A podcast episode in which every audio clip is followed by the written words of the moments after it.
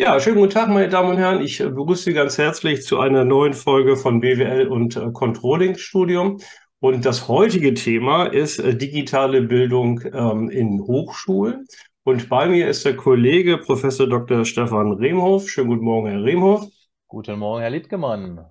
Ja, bevor wir ins Thema einsteigen, möchte ich Sie ganz kurz ähm, vorstellen, wie das so üblich ist bei uns in der Reihe, wer Sie noch nicht kennen sollte.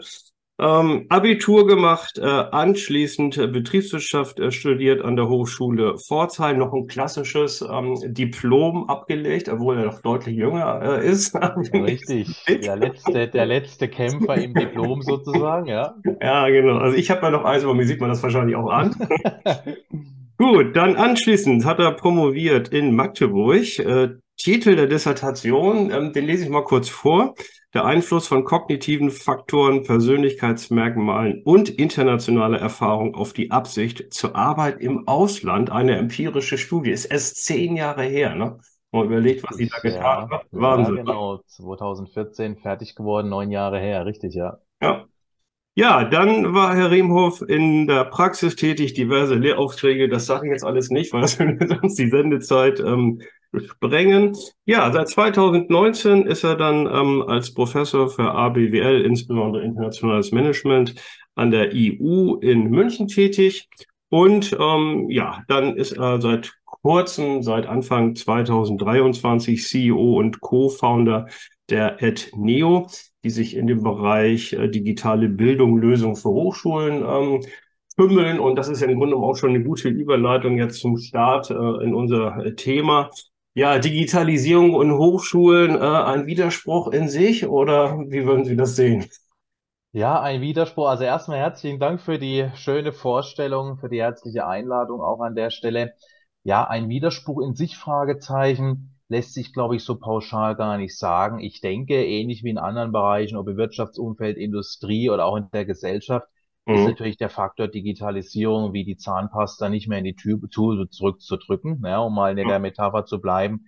Also letztlich sollten, dürfen die Hochschulen meines Erachtens, ähm, und Hochschulen setze ich mal synonym auch mit Universitäten, die Digitalisierung als enorme Chance sehen. Ja. Mhm. Jede Chance hat natürlich auch ihre Risiken. In Deutschland haben wir das Thema Datenschutz und natürlich auch die sage ich mal, digitale Befähigung von Studierenden, von äh, Professoren, Professorinnen, Dozenten etc., die wir beachten müssen. Aber in der Bilanz sollten wir, sollten die Hochschulen, sollten die Universitäten die Digitalisierung der Lehre, der Prozesse als enorme Chance sehen, um sich insbesondere auch im internationalen Wettbewerb natürlich äh, mhm. beweisen zu können, wenn wir jetzt mal rein die deutsche Sicht betrachten. Ja, ne? ja. Also ähm, Digitalisierung ist ja trotz allem, ne, jeder spricht davon, aber ist ja irgendwie so ein schwammiger Begriff. Der wird ja versucht, auch in der Wissenschaft an vielfältigen Stellen äh, dann zu definieren. Und wie immer sind die Definitionen ja. äh, unterschiedlich. Äh, für, für einige, ich nenne keine Namen, für einige ist doch Digitalisierung, wenn man eine PDF hochlädt. Ne? Ja, ja. Für andere, ja. andere ist da ein MOOC und keine Ahnung was drunter zu verstehen. Also wenn wir jetzt so pauschal von Digitalisierung ähm, reden, ähm, was würden Sie denn da von bezeichnen? Was ist für Sie Digitalisierung?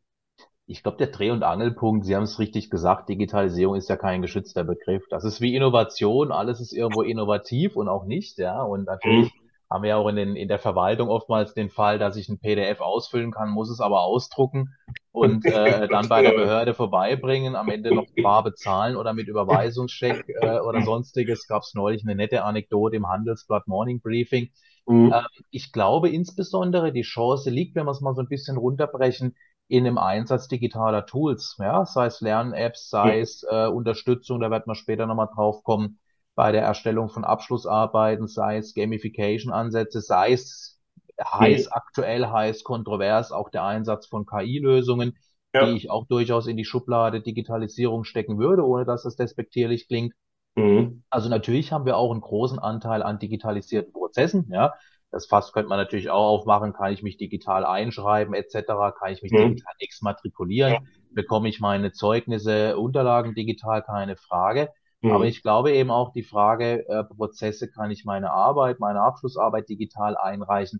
Das sind so auch die eigene Erfahrung, die eigene Beobachtung viele Universitäten, viele Hochschulen noch sehr haptisch unterwegs. Ja, also sprich ja. am Stichdatum um 23.59 Uhr oder hoffentlich ein paar Minuten eher muss der Studierende seine Abschlussarbeit in dreifacher äh, gedruckter Ausführung ähm, im, äh, beim Empfang im Sekretariat abgeben.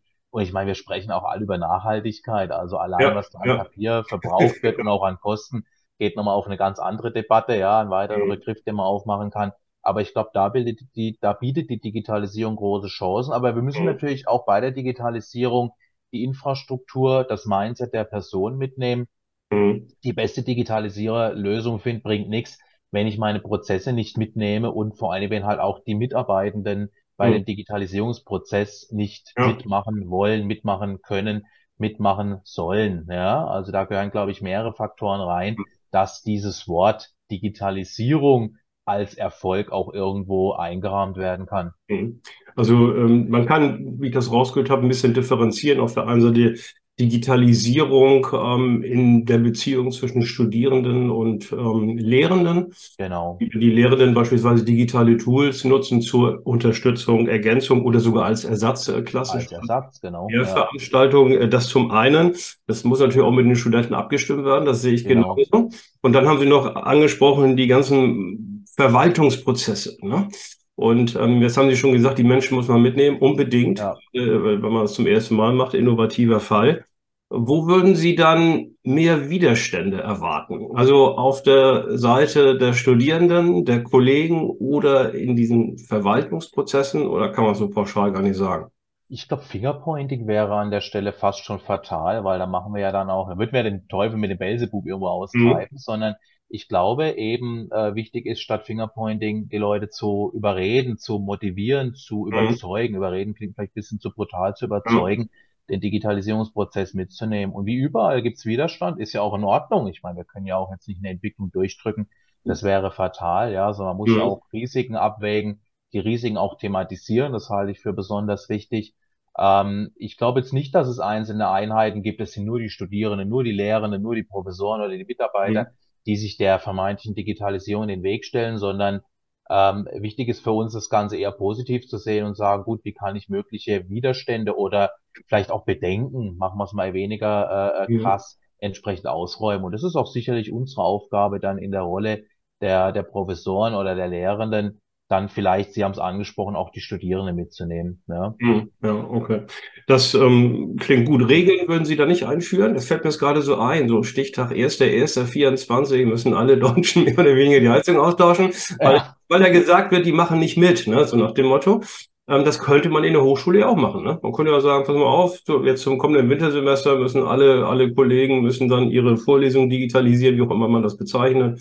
Und alle Verwaltungsprozesse machen wir auch Stichtag. Das naja, nehmen wir es mal anders. Ich glaube, der Anfang 2020 hat uns gezeigt, dass wir einfach von außen gezwungen wurden, uns digital anzupassen. Ja. Ich möchte das Corona-Wort gar nicht mehr in den Mund nehmen, ja. ähm, aber, aber nehmen wir es doch nochmal in den Mund. Also das hat uns ja brutal gezeigt und sehr offensichtlich gezeigt, dass wir uns digitalisieren müssen. Plötzlich waren wir gezwungen und nicht nur die Hochschulen, sondern viele andere Bereiche. Aber bleiben wir mal in unserer Welt uns mhm. von heute auf morgen zwangs zu digitalisieren, wenn man das mal so sagen kann, also mhm. Prüfungen auf digitale Formen umzustellen, die ja. natürlich Datenschutz- und Persönlichkeitsrechtskonform sind. Mhm. Ähm, wir mussten uns drin gew dran gewöhnen, plötzlich Lehrveranstaltungen digital durchzuführen, mit der Infrastruktur, mit den didaktischen Anpassungen, die dafür notwendig sind. Also die haptische oder die Präsenzvorlesung kann ich nicht eins zu eins in den digitalen Raum übertragen, insbesondere mhm. wenn es eine größere Menge ist.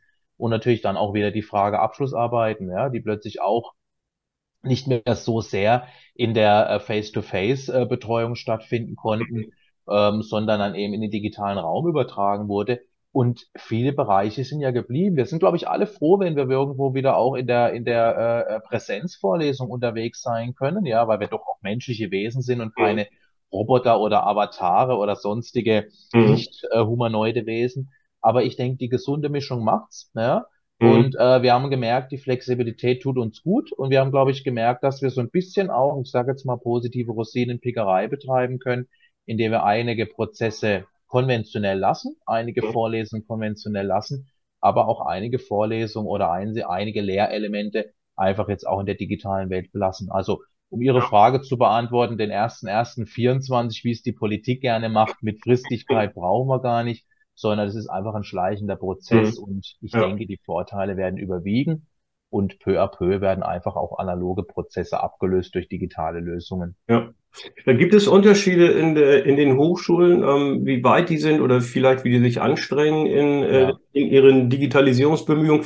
Ich meine, Sie sind ja an der EU beschäftigt. Ähm, ich, an genau. der Fernuniversität sind wir, glaube ich, zufälligerweise mal die beiden größten Hochschulen. Ja, Sie sind ja mittlerweile größer als wir. Wir sind aber Ja. privat und ähm, wir sind staatlich. Das ist schon mal ein Unterschied. Hat das Einfluss auf den Digitalisierungsgrad? Also ein bisschen so platt gesagt, naja, die, die Privaten haben da vielleicht ein bisschen mehr Druck, sagen wir mal so, vielleicht auch ein bisschen mehr Wollen, was zu verändern. Die staatlichen sind eher so träge, kann man das so sagen? Würde ich gar nicht so pauschal sagen. Also äh, jetzt an der IU Internationale Hochschule ist natürlich recht viel digital. Also wenn ich jetzt mal den Blick, und das soll jetzt keine Wer- Werberede sein, aber Ja. mal die Fakten auf den Tisch gelegt, die Nutzung von ähm, ChatGPT Mhm. sehr offensiv äh, im positiven Sinne. Wir haben eine digitale Einreichung von Abschlussarbeiten. Jetzt kommt Mhm. das große Aber. Natürlich ist eine staatliche Hochschule, eine mittelgroße, zum Beispiel die Hochschule Pforzheim, etwas kleiner und kann vielleicht Prozesse auch äh, äh, anders umsetzen als jetzt ein größerer Tanker wie die IU oder auch die Fernuniversität Hagen. Mhm. Ja. Also ich glaube jetzt zu sagen, staatlich versus privat oder Uni versus Hochschule, das einheitliche Bild gibt's gar nicht. Dann haben wir natürlich auch Bundesländerregelungen, in Bayern das Ja. Hochschulinnovationsgesetz, was jetzt einen Treiber mit sich bringt. Aber auch das ist kein äh, äh, Selbstläufer, sondern die Hochschulen und die, die Hochschulverwaltungen müssen es treiben. Aber ich sehe da jetzt in meiner Erfahrung auch, wir werden später drüber sprechen in den Gesprächen, die wir seitens EdNeo äh, mit Hochschulen führen, keinen Vorteil im Hinblick auf die privaten, keinen im Hinblick Mhm. auf die staatlichen, keinen im Hinblick auf Hochschulen und Mhm. keinen im Hinblick auf Universitäten. Ja, es Ja. kommt immer so ein bisschen, ich sage jetzt mal, auf das Mindset der jeweiligen Akteure an. Ja, Und da richtig. ist es völlig egal, wo ich Ja. sozusagen mein Etikett äh, äh, zu finden habe, ja. Ja. Ähm, ich wollte noch ein bisschen bleiben bei dem Punkt digitales Lernen oder Ja, Lehre und äh, digitale Prüfung, hat sich so ein bisschen schon so kurz angesprochen mit so einem gesunder Mix. Also ich stelle so ein bisschen so fest, nicht nur an, an meiner Hochschule, sondern auch ja, an anderen, dass teilweise man durch ähm, Corona dazu gezwungen wurde, dann digital ähm, zu, zu prüfen. Ich fand es ohnehin schon vorher gut, andere nicht so gut. Und jetzt, wo äh, Corona vielleicht nicht vorbei ist, aber die Pandemie ist vorbei, ja, ähm, ja, ich sage es mal ein bisschen negativ, fallen so viele in das alte Rollenmuster zurück. Also wir haben ja so eine Mischung bei uns, zumindest in der Fakultät. Ja, ein paar sagen super, wir bleiben bei hm, digital, ne? Dann gibt's ein paar um Gottes Willen, ne? Wir machen jetzt hm, wieder schön mit Papier und alles wie früher und so. Und äh, dann gibt's so eine Mitte dazwischen, das ist eigentlich so die, die breite Masse, die sagt so, ja, aber, ne? ja, Und ja. ähm, kann das jetzt so bleiben? Ist das okay, dass jetzt jeder das ähm, selber so festlegt? Also Freiheit von, von Forschung und Lehre haben wir nun mal im Grundgesetz festgeschrieben. Ja, Ähm, bei den Studierenden sehe ich das auch so und so. Der, die eine Studierende, die sagen, oh, ich finde das super, dass jeder das so macht, wie er es, wie er es richtig hält. Dann mhm, eine Mischung. Andere sagen, nee, das muss alles gleich sein und so. Das muss vom Rektorat ja befohlen werden und mhm. sowas. Wie, wie sehen Sie das? Ja, ich glaube, ich glaube, der, der Faktor Digitalisierung ist eher Evolution statt Revolution, ja. Also er kommt nicht Mhm. plötzlich, auch wenn Corona, wir haben es ja beide schon angesprochen, da einen revolutionären Charakter sozusagen hatte, aber es bleibt eine Evolution, die ich halt irgendwo gestalten muss, die ich gesund gestalten muss, die ich mit Mhm. Risiken abwägen muss und bei denen ich halt alle Beteiligten auch irgendwo mitnehmen muss, ja. Mhm. Und ähm, ich glaube dann zu sagen, wir müssen jetzt irgendwo eine Lösung, eine digitale Lösung einführen, nur um der Digitalisierungs willen, ist der falsche Weg, weil mal unter uns, oder das wissen wir alle, können wir auch öffentlich machen, nicht jede digitale, Le- digitale Lösung ist auch wirklich gut, ja. Also manchmal Mhm. sind ja die Zugangshürden zu groß oder die Sicherheit zu klein, um die digitalisierte Lösung wirklich auch zu verwenden. Ja, und im Privaten ben- benutzen wir ja auch digitale Lösungen, ob es bei der Pizzabestellung oder bei der. Autosuche oder bei der äh, E-Rollersuche oder sonstiges. Ja. Aber manchmal merken wir, dass halt doch die haptische äh, äh, äh, Lösung und die menschliche Lösung vielleicht die bessere ist. Ja, Mhm. und man trifft sich halt doch irgendwo auf einen Kaffee oder zum Mittagessen, statt sich in Zoom oder in Teams zu treffen, um Mhm. irgendwas zu besprechen. Und so bleibt es vielleicht auch in der Abwägung. Also es kann gut sein, dass wir auch eine Mischform, eine hybride Form weiterhin behalten, ne? dass man sagt, es gibt halt eben Lösungen, Gamification-Ansätze, die kann ich ganz klar digital machen. Aber dass wir jetzt in der Rolle der Professoren künftig nur noch in der digitalen Welt unterwegs sein werden, sprich virtuelle Vorlesungen durchführen, da weiß ich nicht, ob das auch jedermanns Sache ist seitens oder Hm. jeder Frau Sache ist seitens der Studierenden. Ne? Ja gut, ich meine, die Studierenden, die haben ja zumindest auch die Möglichkeit, sich zumindest die Hochschule auszusuchen oder zumindest die Hochschule ähm, auszusuchen. Und ich meine, gut, wir als Fernuniversität sind komplett der Fernlehre verschrieben. Also ja, muss, dass wir, dass wir es machen, weil wir auch keine Pflichtpräsenzveranstaltungen oder nur ganz wenige ja, Das ist ja bei den meisten oder bei dem Großteil der Hochschulen anders. Also die meisten sind ja nun mal Präsenz mit, ja, nebenbei oder so, ne? Oder fern mit nebenbei richtig, Präsenz, wie man es bezeichnen genau, möchte. Und ähm, da muss man sich halt, muss man halt überlegen, was man macht. Ich glaube auch, dass man kein, man das nicht zentral von oben regeln sollte. Es gibt ja auch Fächer, wo man fairerweise sagen muss, naja, also ähm, da geht es wirklich schlecht digital abzuprüfen. Äh, geht das vielleicht noch, aber wenn man so an Literaturwissenschaft und Philosophie denkt, äh, dann kann ich die Kollegen auch verstehen, dass sie sagen, ähm, nee, bei mir geht's vielleicht richtig, nicht oder nicht so gut, richtig, sagen wir es mal so. richtig. Ich glaube, wir haben da auch leicht reden. Wir kommen natürlich aus der BWL, wir werden auch mit unterschiedlichen Schattierungen, Sie und ich, aber jetzt auch im technischen Bereich Maschinenbau, wo ich sehr versuchslastig arbeite. Ja. Also da fällt es mir schwer, ohne dass ich da jetzt den genauen Einblick habe. Aber wenn ich manchmal auch in München an der Hochschule vorbeilaufe, die nicht weit von mir weg ist, geografisch, und sehe die Labore, also wie kann ich das in die digitale Welt übertragen? Das geht schlicht nicht. Und Sie Mhm. hatten es ja schon durchsickern lassen. Ich finde so einen gewissen, lassen Sie mich sagen, Systemwettbewerb zwischen den Hochschulen ja auch gut. Ja? Mhm. Ist ja schön, wenn ich mich als Studierender entscheiden kann, will ich das Fernstudiumsmodell, ob. Hagen, ob IU, will Mhm. ich die, die, die staatliche Hochschule bei mir um die Ecke, Mhm. ähm, will ich eine Großvorlesung, will ich eine kleine Vorlesung. Es Mhm. tut ja auch gut, dass wir den Wettbewerb haben. Und ich finde es auch durchaus in Ordnung, wenn gerade einige Hochschulen sagen, wir gehen wieder zurück in die Lehre in der Präsenz. Also ich Mhm. bin da selbst ein, ein, ein äh, ich sage jetzt mal in Anführungszeichen salopp Opfer, weil ich wieder sehr viel Präsenzvorlesung habe. Aber Mhm. ich finde es auch gut, ne? Und ich finde auch gut, dass man als Studierender, dass man auch durchaus als Lehrender die Auswahlmöglichkeit hat, zu sagen, ich entscheide mich für dieses Ja. Modell, was auf die verschiedenen Lebensumstände abgeschnitten und zugeschnitten ist. Ne? Also ich Mhm. erlebe sehr stark auch an meiner Hochschule an der IU, wir haben viele äh, Fernstudenten aus aller Welt, die haben natürlich eine enorme Flexibilität und das haben die bei Ihnen Mhm. an der, an der Fernuni Hagen auch. Was natürlich fehlt, mal Hand aufs Herz, ist der Austausch, ist der Kaffee mit den Kommilitonen. Und da denke ich Ja. mit Freude an mein Campusleben in Pforzheim zurück. Das ist einfach in Erinnerung, das ist positiv, die, die Austausche mit den Kollegen, mit den Kommilitonen, mit den Freunden.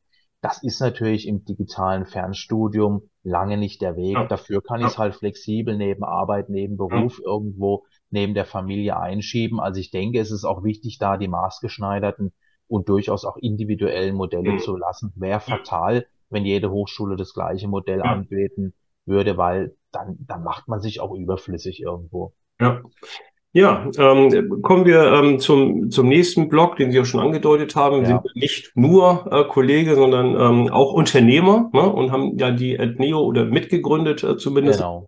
Die ja Lösungen für Hochschulen machen soll. Und das ist so ein, ich finde es einen ganz wichtigen Punkt, weil selbst wenn ich jetzt als Hochschule, wer auch immer das ist, oder Mehrheit der Beteiligten, wenn wir alle sagen, ja, wir wollen jetzt äh, Digitalisierung machen, Ja, in der Lehre, in der Verwaltung und so, dann geht's ja dann in die Prozesse rein. Ne? Und genau. dann muss ja auch irgendjemand das dann machen. Ne? Und dann steht die, die Hochschule eigentlich viel mehr als eigentlich ein klassisches Unternehmen von diesem Make-or-Buy-Problem. Ja, Ne? Also Ja. hole ich mir so ein paar äh, ähm, ja, ähm, Hacker rein, sag ich jetzt mal, oder zumindest auch ein paar Leute, die Digitalisierung vorantreiben.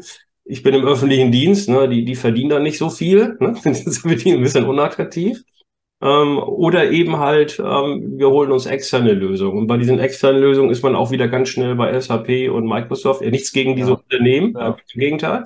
Aber die ist selbst für uns als Hochschule meistens gar nicht bezahlbar. Ne? ja, Und deswegen finde ich das ganz gut, wenn es jetzt so langsam so Zwischenlösungen gibt, auch gerne von einzelnen Kollegen, mhm. die dann ihre eigenen kleineren, sag ich jetzt mal, äh, bescheidenen Firmen äh, gründen und dann versuchen, die Hochschulen zu unterstützen. Und äh, Sie haben es ja Genau. bei sich im Titel auch drin, Lösungen für Hochschulen. Was, Genau. was, was denn so Ihr Portfolio?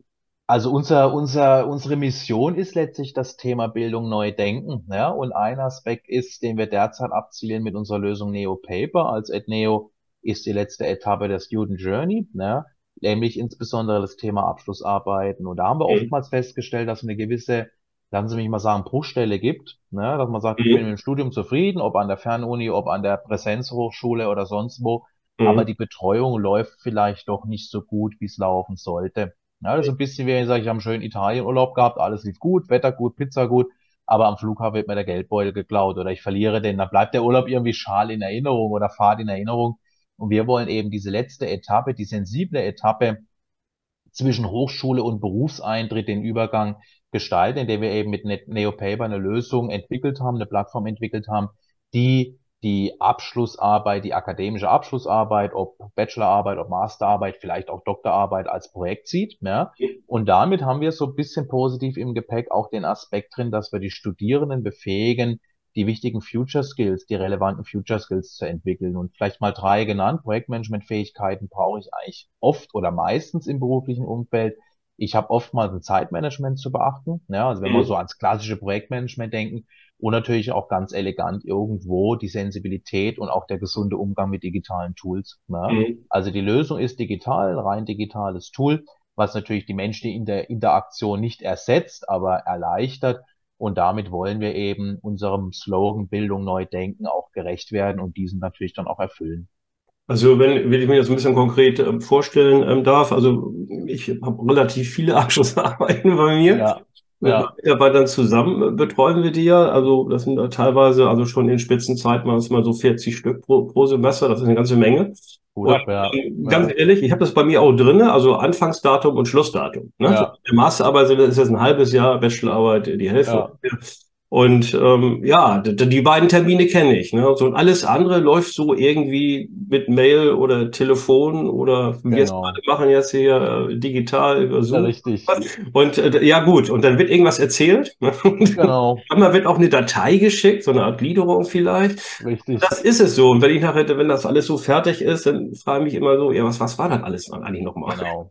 Es Und da, fragmentiert, ja. Also es ja, bleibt für beide Seiten fragmentiert, für den Betreuer, für die betreuende Person, für den Studierenden.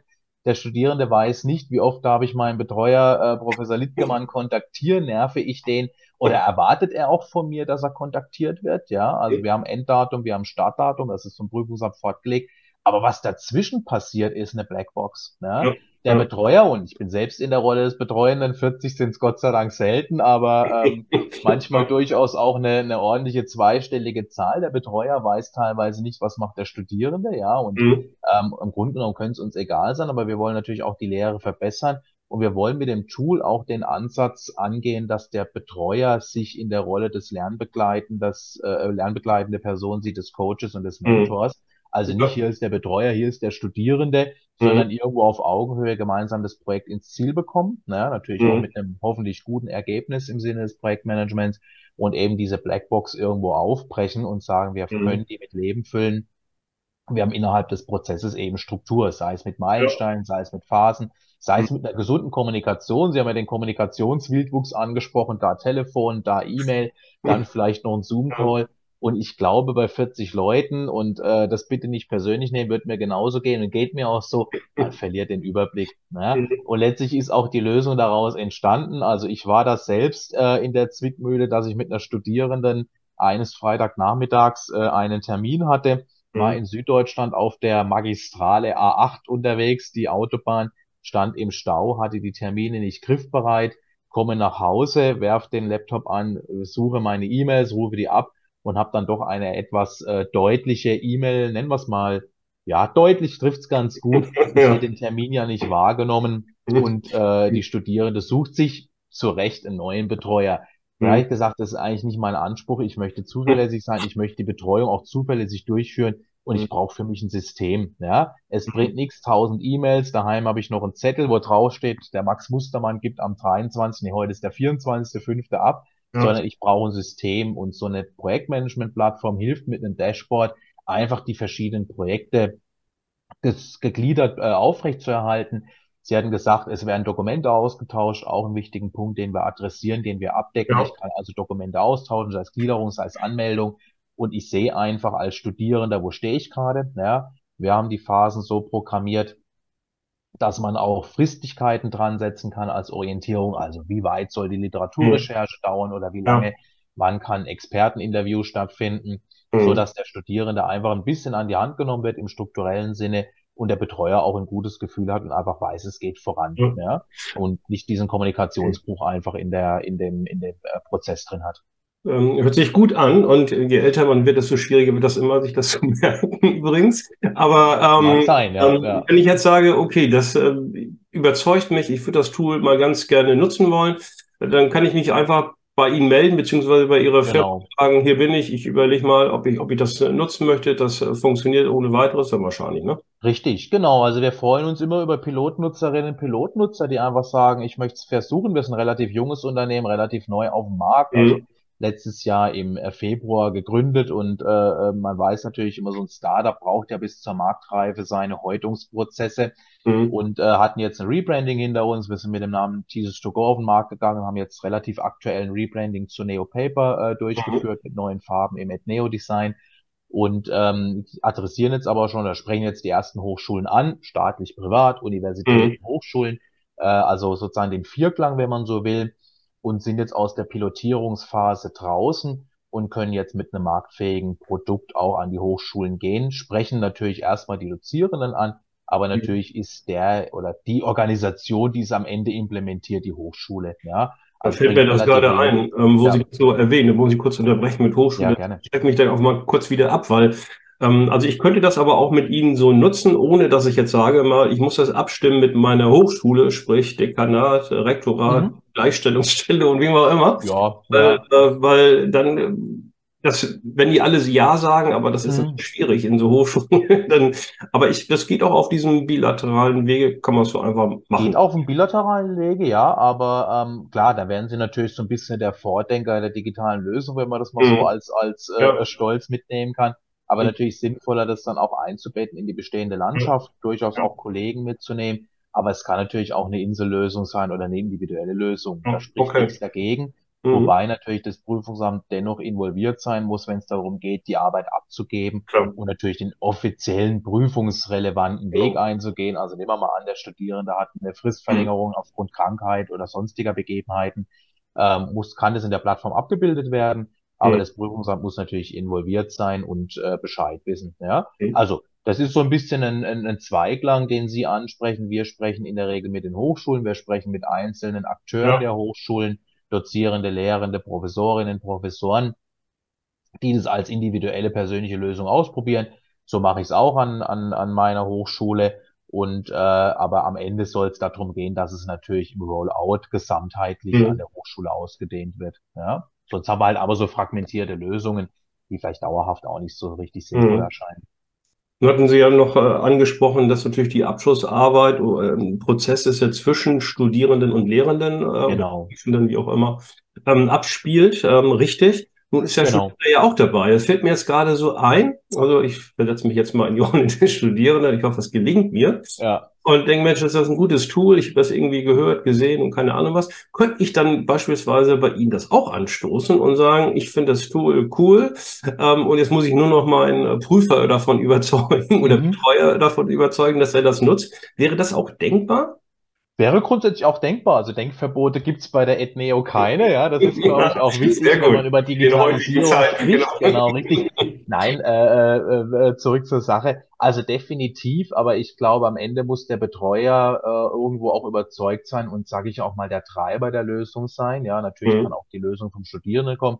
In erster Linie sprechen wir Betreuer an und äh, die Hochschulen, wie schon gesagt. Mhm. Ähm, aber es muss beiden Seiten schmecken. Ja? Also es muss dem Studierenden schmecken, es muss dem Betreuenden schmecken. Wir können niemanden verpflichten oder verhaften oder mhm. zwingen, die Lösung einzusetzen. Das ist immer so, dass man sagt, es muss natürlich irgendwo auch Überzeugungsarbeit geleistet werden. Mhm. Wenn jemand sagt, naja, mit Papier, Stift und E-Mail und Telefon, wie Sie es vorhin skizziert haben, geht schneller und bequemer, mhm. kann auch die Lösung sein, ja. So wie ich halt, ich habe vorhin das Beispiel genannt, ja auch äh, meine Pizza nach wie vor manuell bestellen kann, muss sie dann eben abholen und mit Bargeld bezahlen. Oder wir sehen uns durchaus auch bisschen als Navigationstool. Ich kann natürlich auch äh, äh, von München nach Hagen ohne Navi fahren. Dann darf ich mich aber nicht wundern, wenn ich dann plötzlich in Dänemark lande.